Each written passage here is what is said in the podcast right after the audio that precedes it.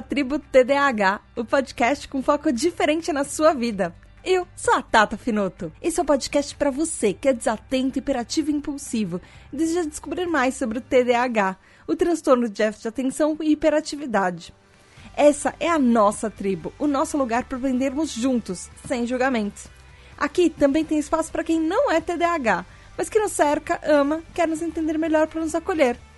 Hoje nós vamos falar sobre TDAH e disforia sensível à rejeição. Então, prepare-se para dar nomes para muitos sentimentos intensos e se sentir abraçado na tribo onde você nunca vai ser deixado de lado.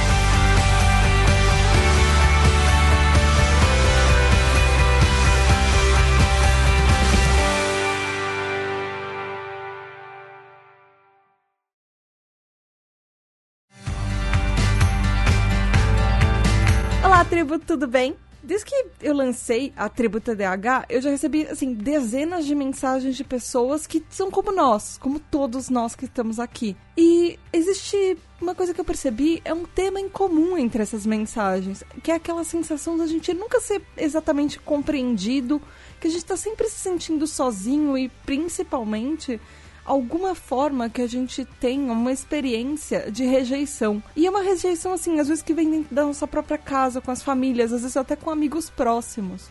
Isso é uma coisa muito comum. E assim, não é só você, ouvinte, que tá aí, que pensa assim, que você tá sozinho. Não é só essa sua rejeição, essa sensação de rejeição. Todo TDAH tem isso. Na verdade, a maioria de nós tem isso. E é muito comum. Existem materiais dedicados sobre isso. Ela chama disforia sensível à rejeição. Chama, a abreviação para ela é DSR. Ou, em inglês, eles chamam de Rejection Sensitive Dysphoria, ou então RSD. Esse episódio é quase uma segunda parte daquele nosso episódio sobre desequilíbrio emocional, que foi na tribo TDAH número 4. Então, seria talvez legal você voltar lá e ouvir um pouquinho esse episódio, só para lembrar. Eu sei que eu tô me delongando para explicar exatamente o que é isso. Eu queria, na verdade, começar esse episódio agradecendo vocês, agradecendo cada um de vocês, ouvintes.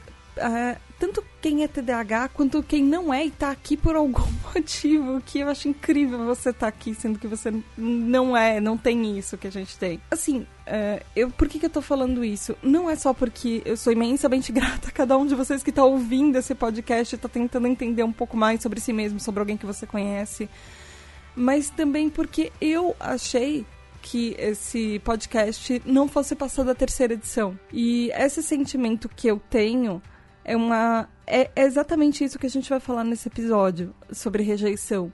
É, quando eu comecei a tribo TDAH, eu tava num momento muito frágil. Quero contar para vocês uma historinha, que foi o que aconteceu comigo na hora que eu comecei a tribo TDAH. Eu comecei a planejar essa, ou esse podcast mais ou menos em outubro, novembro uh, do ano passado, sendo que eu só lancei em janeiro, porque eu queria estar tá com tudo pronto, tudo perfeitinho para lançar. E na época, eu voltei a pesquisar sobre TDAH, eu voltei a me inteirar sobre isso.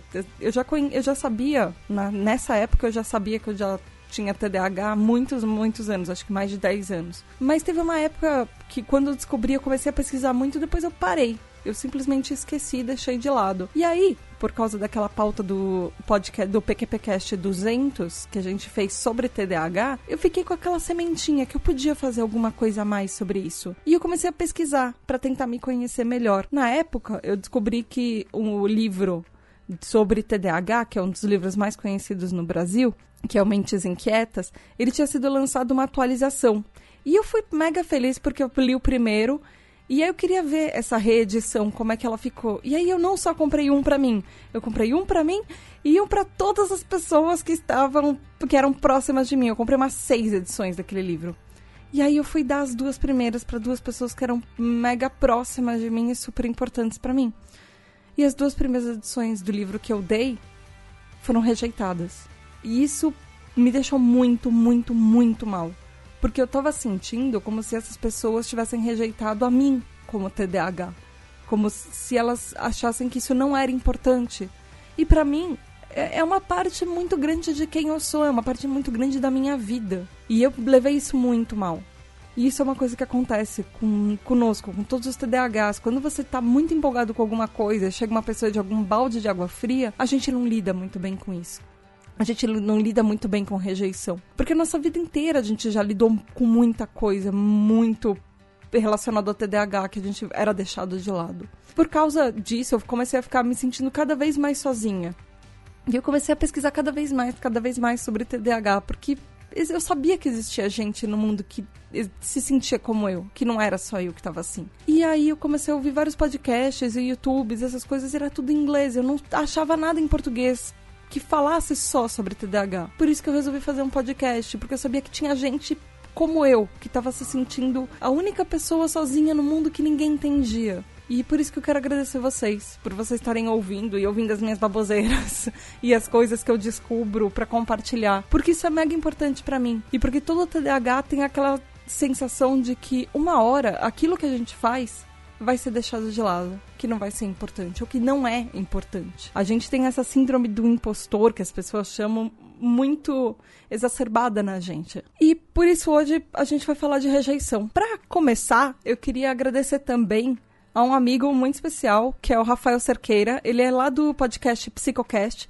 E eu fui tirar uma dúvida com ele. Afinal, é rejeição a rejeição normal? Tem esse nome de DSR, da disforia sensível à rejeição? O que, que é isso? E aí ele me mandou um áudio explicando e eu achei tão incrível o que ele me falou que eu queria tocar um pouquinho para vocês, para vocês descobrirem, entenderem. Depois a gente explica melhor. Fala o resto do episódio sobre isso. Mas vamos ouvir o Rafa. Rafa, muito, muito, muito obrigada por me dar essa dica nessa pauta e por me ajudar a tirar as dúvidas.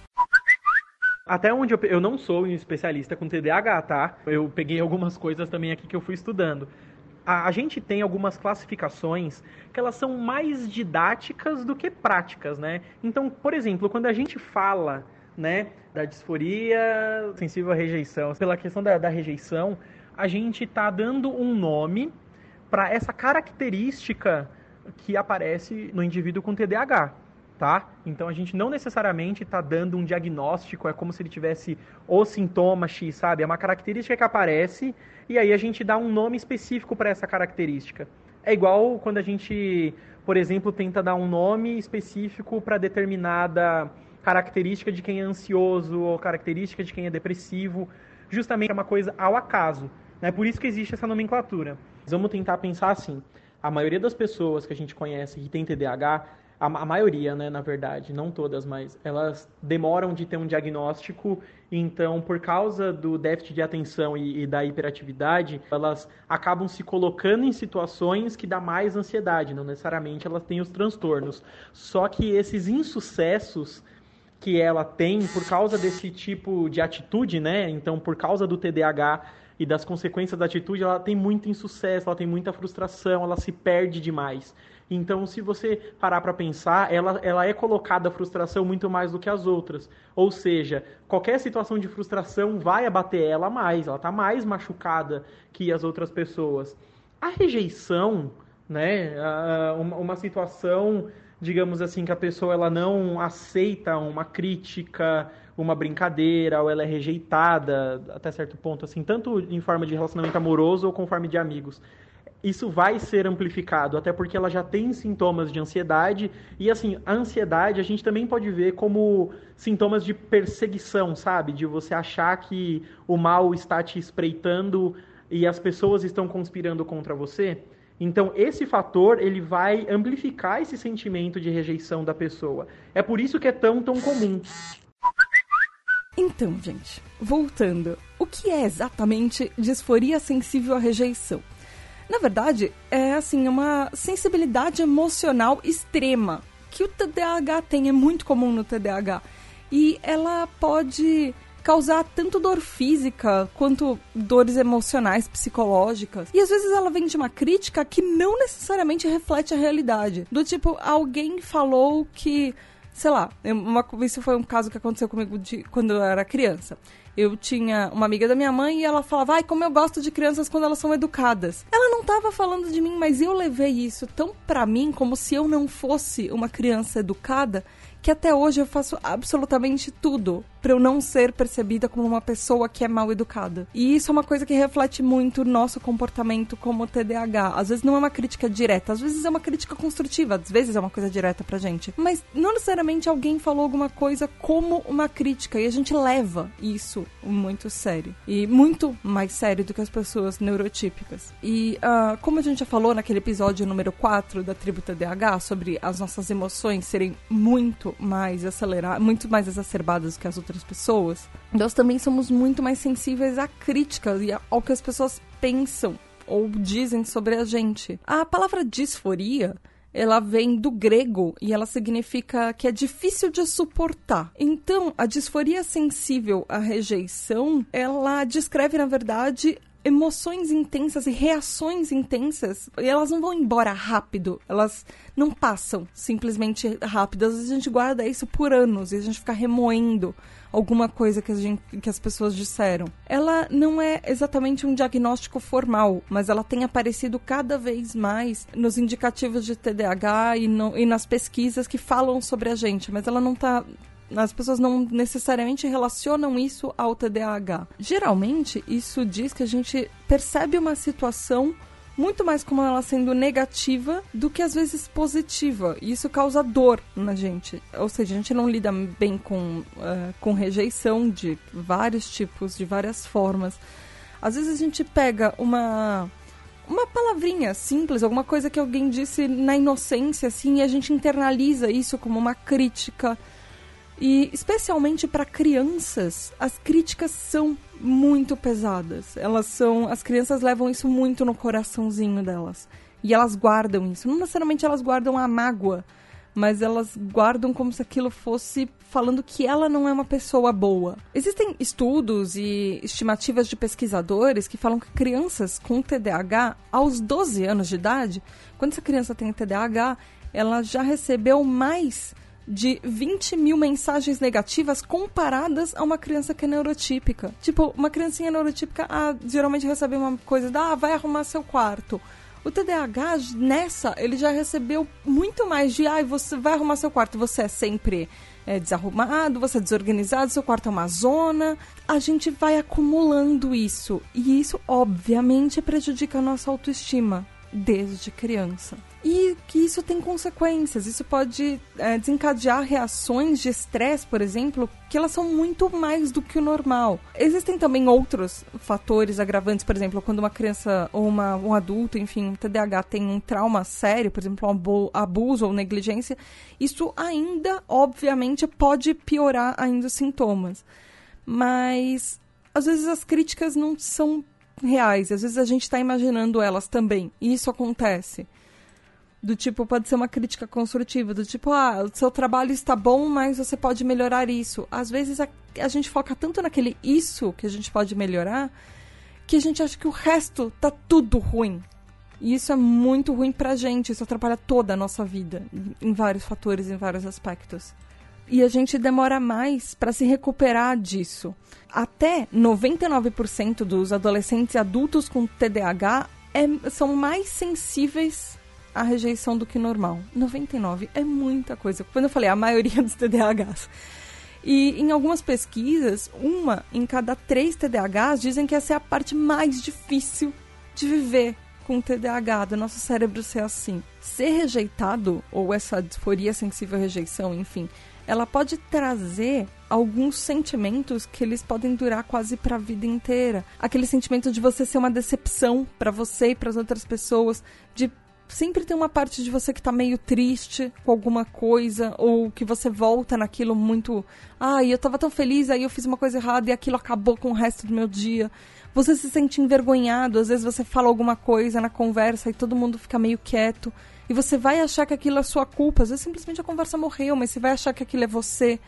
Então você fica com vergonha e você fica com arrependimento.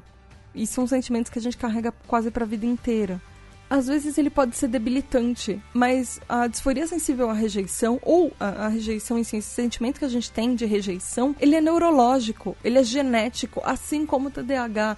Isso tem a ver com o que a gente falou da dopamina, do, da forma do nosso cérebro, das funções executivas. Isso é uma parte do TDAH. Tá, tá muito ligado a isso. E às vezes só o fato de a gente saber que existe um nome para isso faz com que a gente já melhore muito, porque a gente não se sente tão sozinho. A gente sabe, a maioria, quase 100% que eu falei, do, das pessoas com TDAH também tem essa experiência que são mais sensíveis à, à rejeição, que não é a nossa culpa. Não é porque a gente é mais, sei lá, mimimizento que os outros, como as pessoas dizem, como, gente, como se a gente fosse mais frágil do que gente, as outras pessoas. A gente não é sensível demais, a gente não é fraco. São, são respostas emocionais e elas machucam. Mas isso é uma coisa neurológica, isso é uma coisa biológica nossa. E às vezes elas machucam fisicamente, às vezes é uma sensação física que você começa a ter dor de barriga, ter dor de cabeça, você começa a ficar mais ofegante, seu coração começa a bater mais rápido. É como se fosse um ataque de ansiedade, às vezes. São coisas neurológicas e muitas vezes os neurotípicos não entendem, porque eles não passam por isso. E isso, às vezes, é uma coisa que acompanha a gente a vida inteira. Quantas vezes você não falou alguma coisa e você voltou para casa e ficou a noite inteira remoendo uma coisa tão idiota que você falou que as pessoas não nem lembram. Vezes falaram alguma coisa para você e para aquela pessoa era uma coisa super normal. E você ficou durante semanas achando que aquela pessoa te odiava por uma coisa que você falou, que às vezes nem tinha consequência, sabe? E por isso a gente volta a bater naquela tecla. Por isso que o diagnóstico de TDAH é tão importante, porque você tem o diagnóstico de TDAH isso pode abrir portas para você descobrir várias outras coisas, inclusive entre elas entender esse seu sentimento de rejeição a vida inteira. E se você quiser ouvir mais sobre diagnóstico, inclusive, volta lá no Tribo TDAH número 5, o TDAH e diagnóstico, que a gente fala bastante sobre isso. Inclusive, eu deixei nessa pauta no site, tem todos os links de referência que, que eu uso para pesquisa, tem um link de um autoteste para DSR, para disforia sensível à rejeição, que você pode fazer. Ele é um teste super simples. Eu fiz o meu já sabendo meio que a resposta, porque depois que eu estudei para essa pauta não tinha nenhuma dúvida que eu tinha isso. E o meu deu 70%. E eu não me espantaria se a maioria de vocês fizesse o teste. É um teste super simples, 18 perguntinhas, parece até teste do BuzzFeed, assim.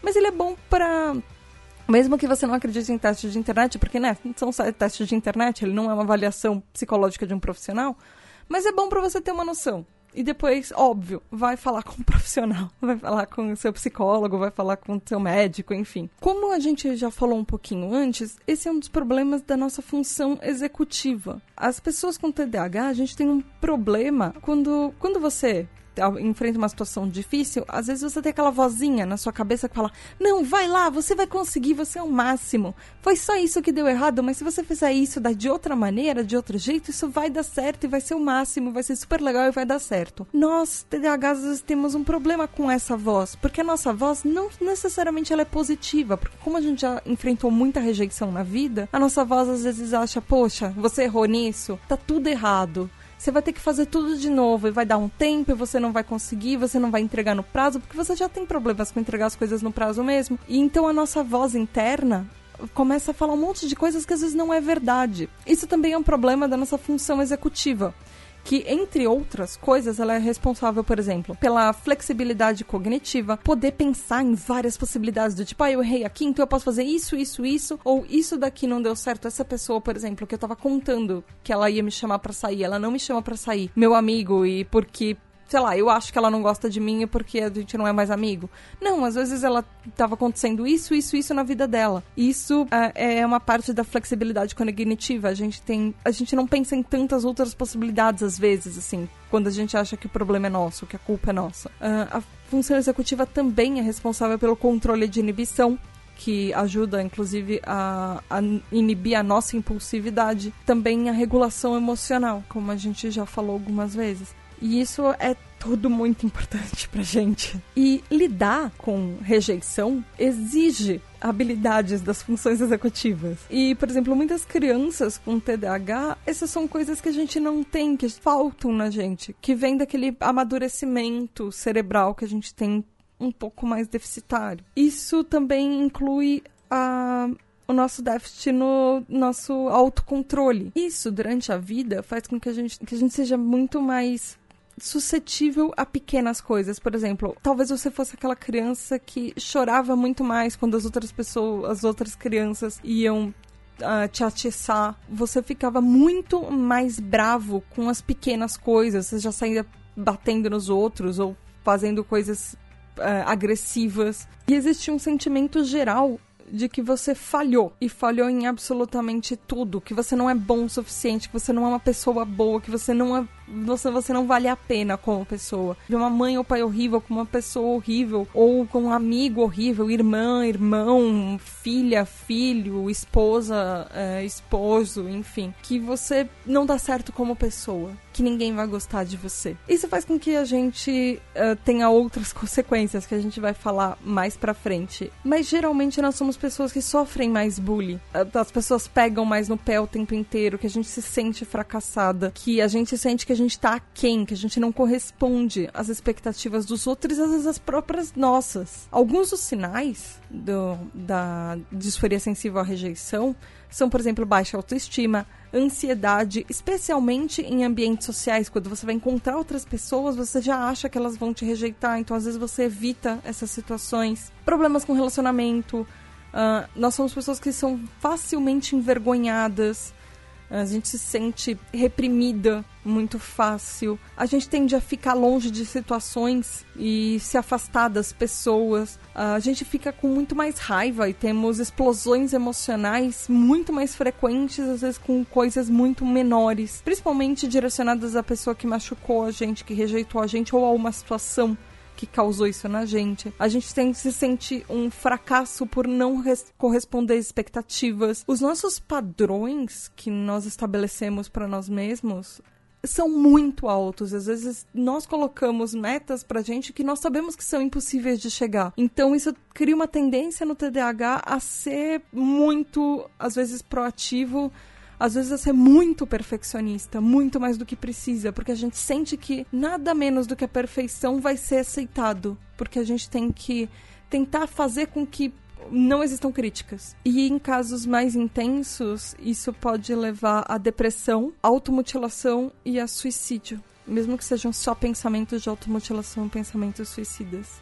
Isso é muito sério. Por que, que a gente falou antes, no começo, que ele não era diagnosticado, que ele não era é, necessariamente um diagnóstico formal, porque isso além de ser muito novo, que as pessoas estão começando a falar sobre isso agora, os diagnósticos às vezes são muito confundidos, por exemplo, com transtorno bipolar, transtorno obsessivo compulsivo, TOC, é, transtorno de personalidade borderline, transtorno de estresse pós-traumático, o TEPT, depressão, fobias sociais e também problemas com raiva excessiva. Para vocês terem uma noção, por exemplo, no, nesses casos de raiva excessiva, 50% dos casos de raiva, de tratamento de raiva, aquele anger management nas cortes dos Estados Unidos, são designados para pessoas que têm TDAH mas é um TDAH não diagnosticado, que depois disso ela vai perceber que ela tem TDAH. E isso era uma consequência de uma rejeição que ela sofreu e essa, e essa rejeição se tornou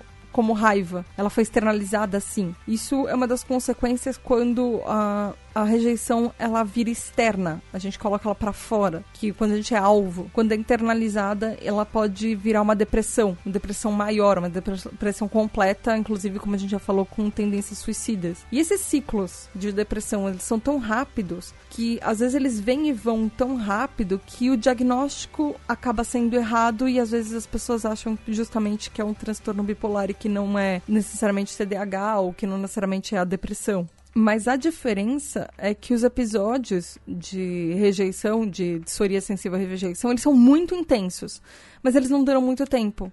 A depressão ela tem uma, uma duração bem maior, que para diagnosticar você tem que geralmente no mínimo três meses com depressão. E aquela sensação que a gente tem de ficar para baixo, ficar na bad, ficar super mal, é uma coisa super normal e é uma resposta instantânea, imediata para quando alguma coisa causa, é aquele trigger de rejeição na gente. Algumas das coisas que acontecem é que a gente, sem, a gente sente que às vezes a gente está sempre tenso, como qualquer coisa que a gente vai falar pode ser avaliada e criticada. Então a gente nunca sente que a gente completamente consegue relaxar. A gente sempre acha que a gente tá na iminência de desapontar alguém, que a gente tá com medo de interações sociais. Às vezes no trabalho a gente acha que alguém vai criticar o nosso trabalho por melhor que a gente esteja fazendo esse, ou na escola a criança tenta fazer as coisas, mas ela sempre acha que o professor ou um colega vai falar que aquilo não estava certo. E isso é um um, uma situação de estresse, isso gera um estresse na gente que é absurdo e é o tempo inteiro. E tem, o tempo inteiro a gente tem que estar tá constantemente se policiando para não errar e para não ser rejeitado de novo e de novo e de novo. E isso às vezes pode causar dores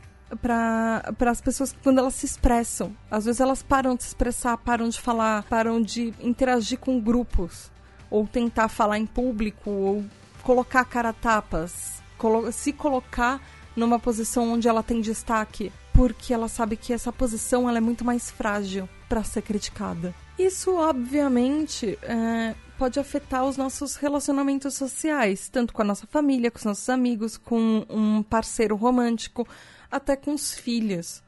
É, é aquela sensação, aquela crença de que qualquer coisa que você fizer vai dar errado.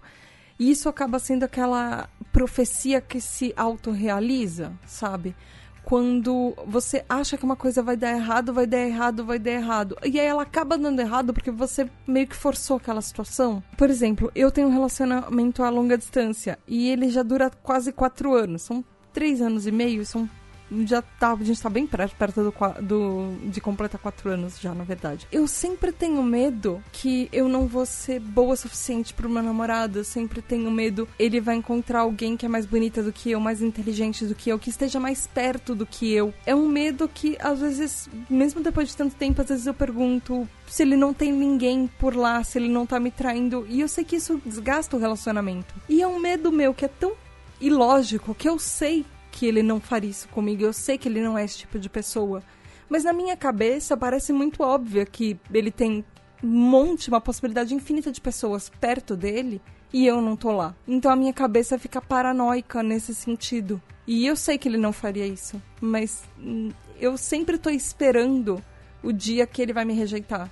Porque eu, eu nunca acho que o relacionamento vai durar. E isso porque é o meu primeiro relacionamento que completou um ano. Todos os meus outros relacionamentos foram super curtos. Isso é um problema que os TDAHs têm também. Às vezes você acha que a pessoa, quando ela fala meio diferente com você, algum problema que você fez, você fica pensando se você fez alguma coisa errada. E, e você esquece que às vezes é aquela pessoa. Pode estar num dia ruim. No dia a dia, isso num relacionamento entre pessoas, isso pode ser muito pesado. E isso é uma coisa que às vezes a gente tem que se controlar e entender que não tá tudo bem. Não relaxa, respira fundo.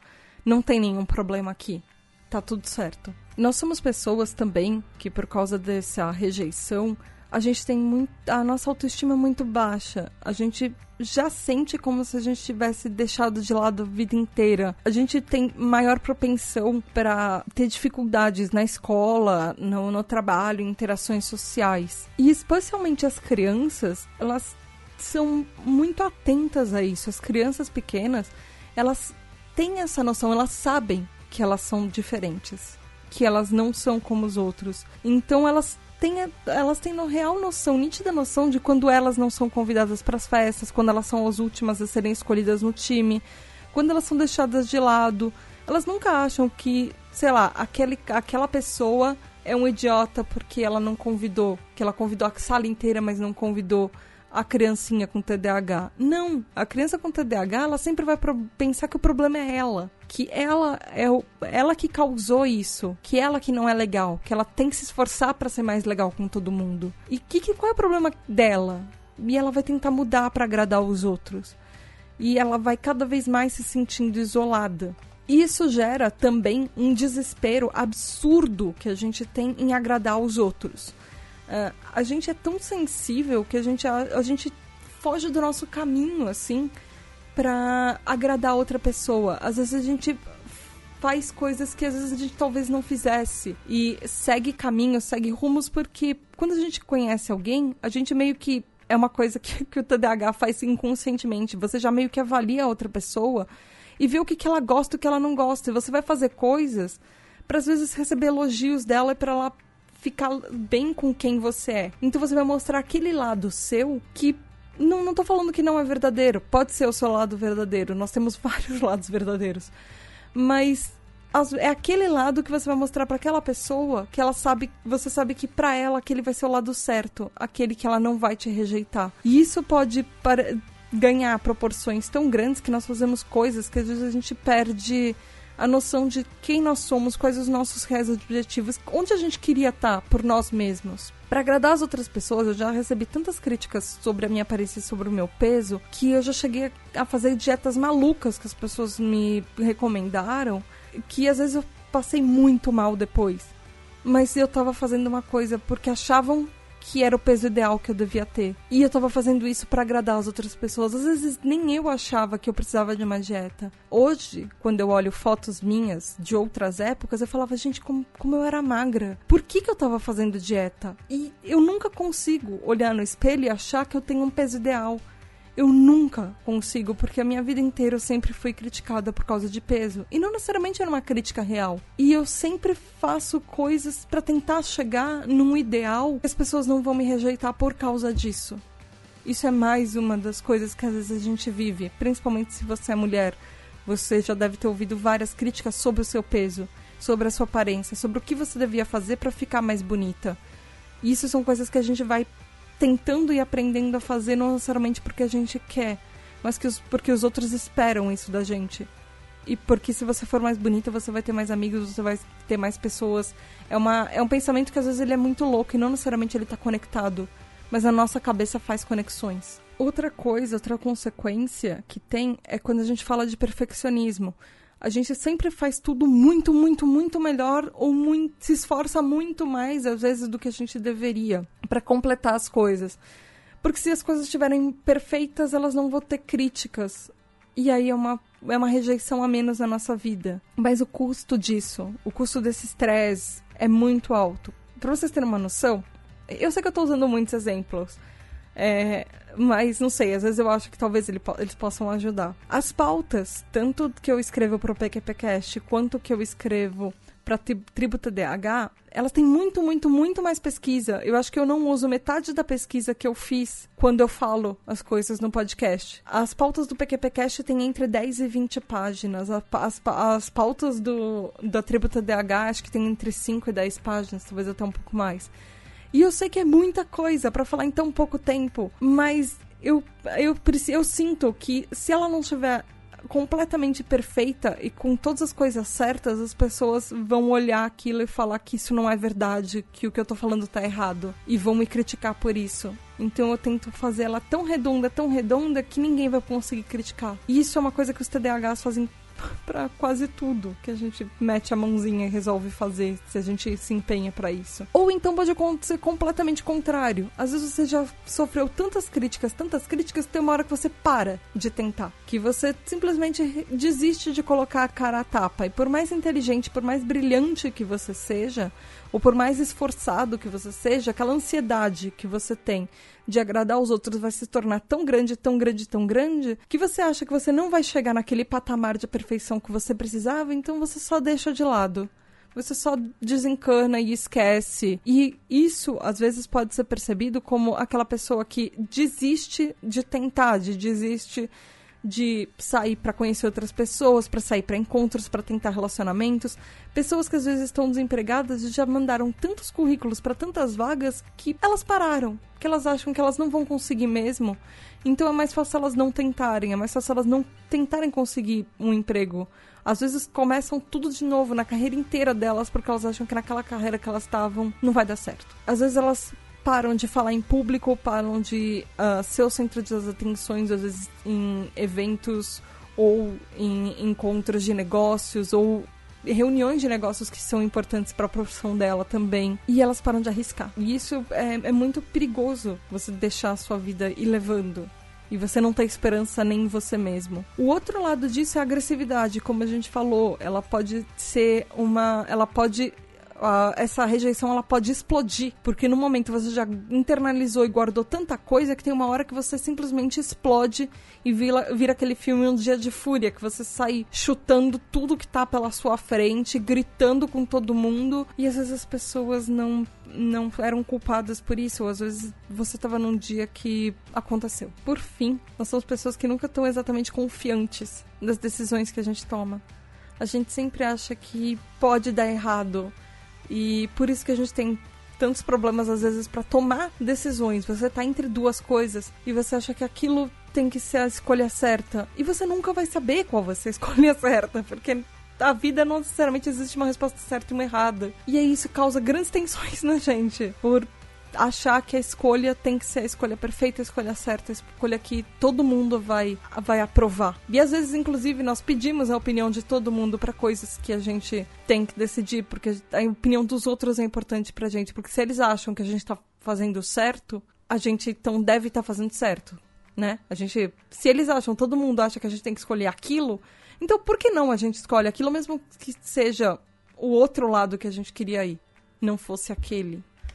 Então isso tudo tá muito interligado. Mas calma, gente, não se desespera. Eu juro, a Tributa DH tá aqui para trazer um pouco de esperança pra gente se sentir abraçado. Não é só você que sente isso. Gerenciar o estresse na nossa vida ajuda. Tentar assim, tentar minimizar as coisas que a gente vai se estressar. Antes da gente ter um colapso emocional, a gente pode tentar diminuir o estresse, por exemplo, coisas pequenas. Tentar comer bem, tentar dormir bem, principalmente dormir bem, porque a gente sabe que a gente tem problemas com sono, então tentar calcular mais horas de sono no nosso dia, que fa faz com que a gente esteja é, um pouco mais descansado.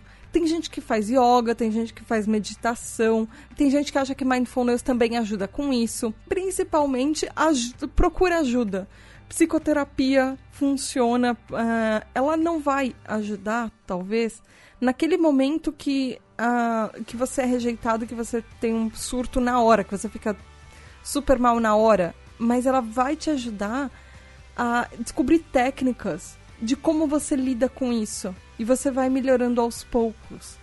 E isso leva tempo, as coisas não são imediatas mas você vai fortalecendo a sua mente, tanto com um psicólogo, quanto um psiquiatra, quanto um terapeuta, enfim. Procura trabalhar isso, procura conversar com, com pessoas.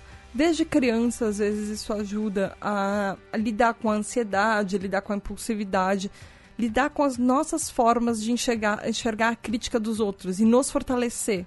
Para quando isso chegar, ele não impactar, criar um escudinho na gente que que a gente vai ficando. vai se treinando, ficando um pouquinho melhor com isso.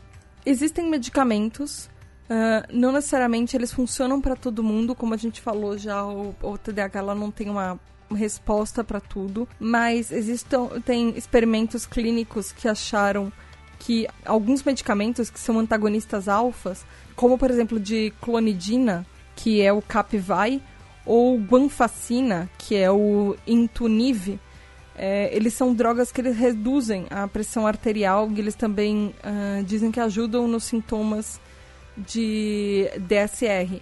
Mas não necessariamente isso funciona para todos os casos. Isso às vezes funciona para uma porcentagem muito pequena dos casos. E também tem inibidores de monoamina oxidase. E como por exemplo, ou como por exemplo Parnat, que ele é o tranilcipromino. Eles tratam desatenção e alguns comportamentos impulsivos e sintoma, alguns sintomas emocionais. Mas antes, você primeiro que você não pode se automedicar, segundo procure um médico. Sério, procure um médico.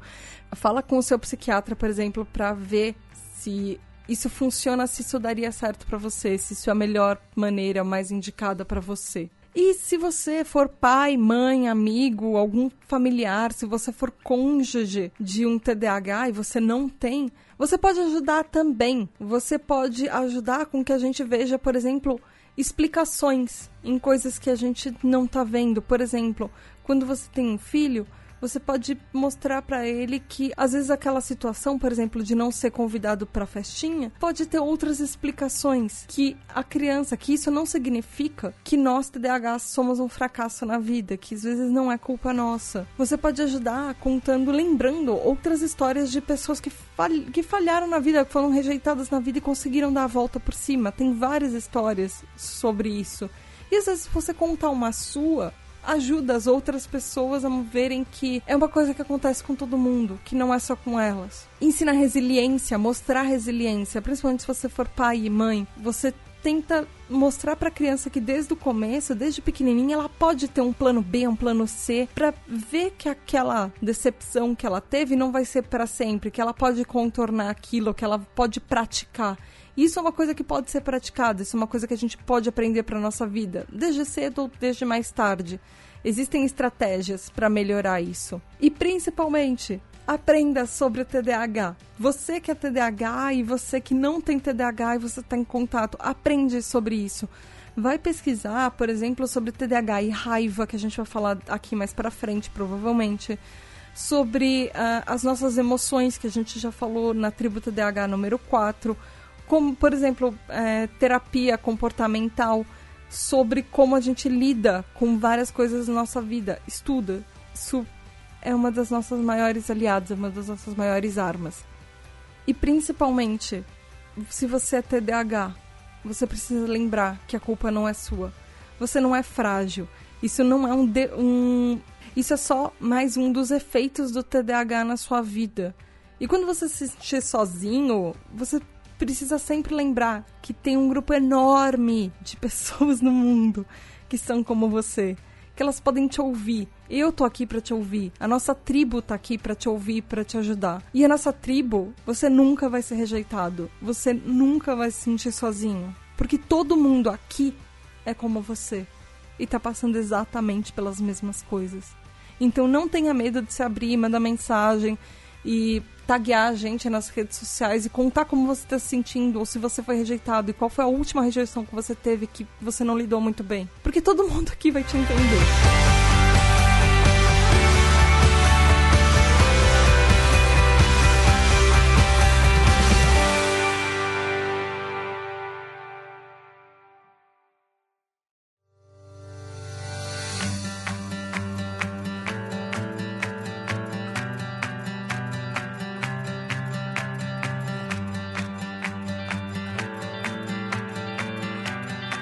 Falar com a gente, você pode mandar um e-mail para pqp.pqpcast.com ou você vai lá no Twitter, no arroba underline PQPcast. Não esquece de marcar o arroba underline PQPcast. E se você quiser também usar a hashtag TribuTDH, você também pode ir no Instagram, no arroba PQPcast, que tem sempre posts novos e falando informações que às vezes não couberam no episódio. E falem com a gente. Vão lá no site do pqpcast.com e deem vários likes nos posts e vejam os links de referência, porque tem várias pesquisas, inclusive o, auto, o autoteste tá lá nos links de referência também. Falem com a gente. Sério, não sintam que vocês estão sozinhos. Vocês não estão rejeitados no mundo.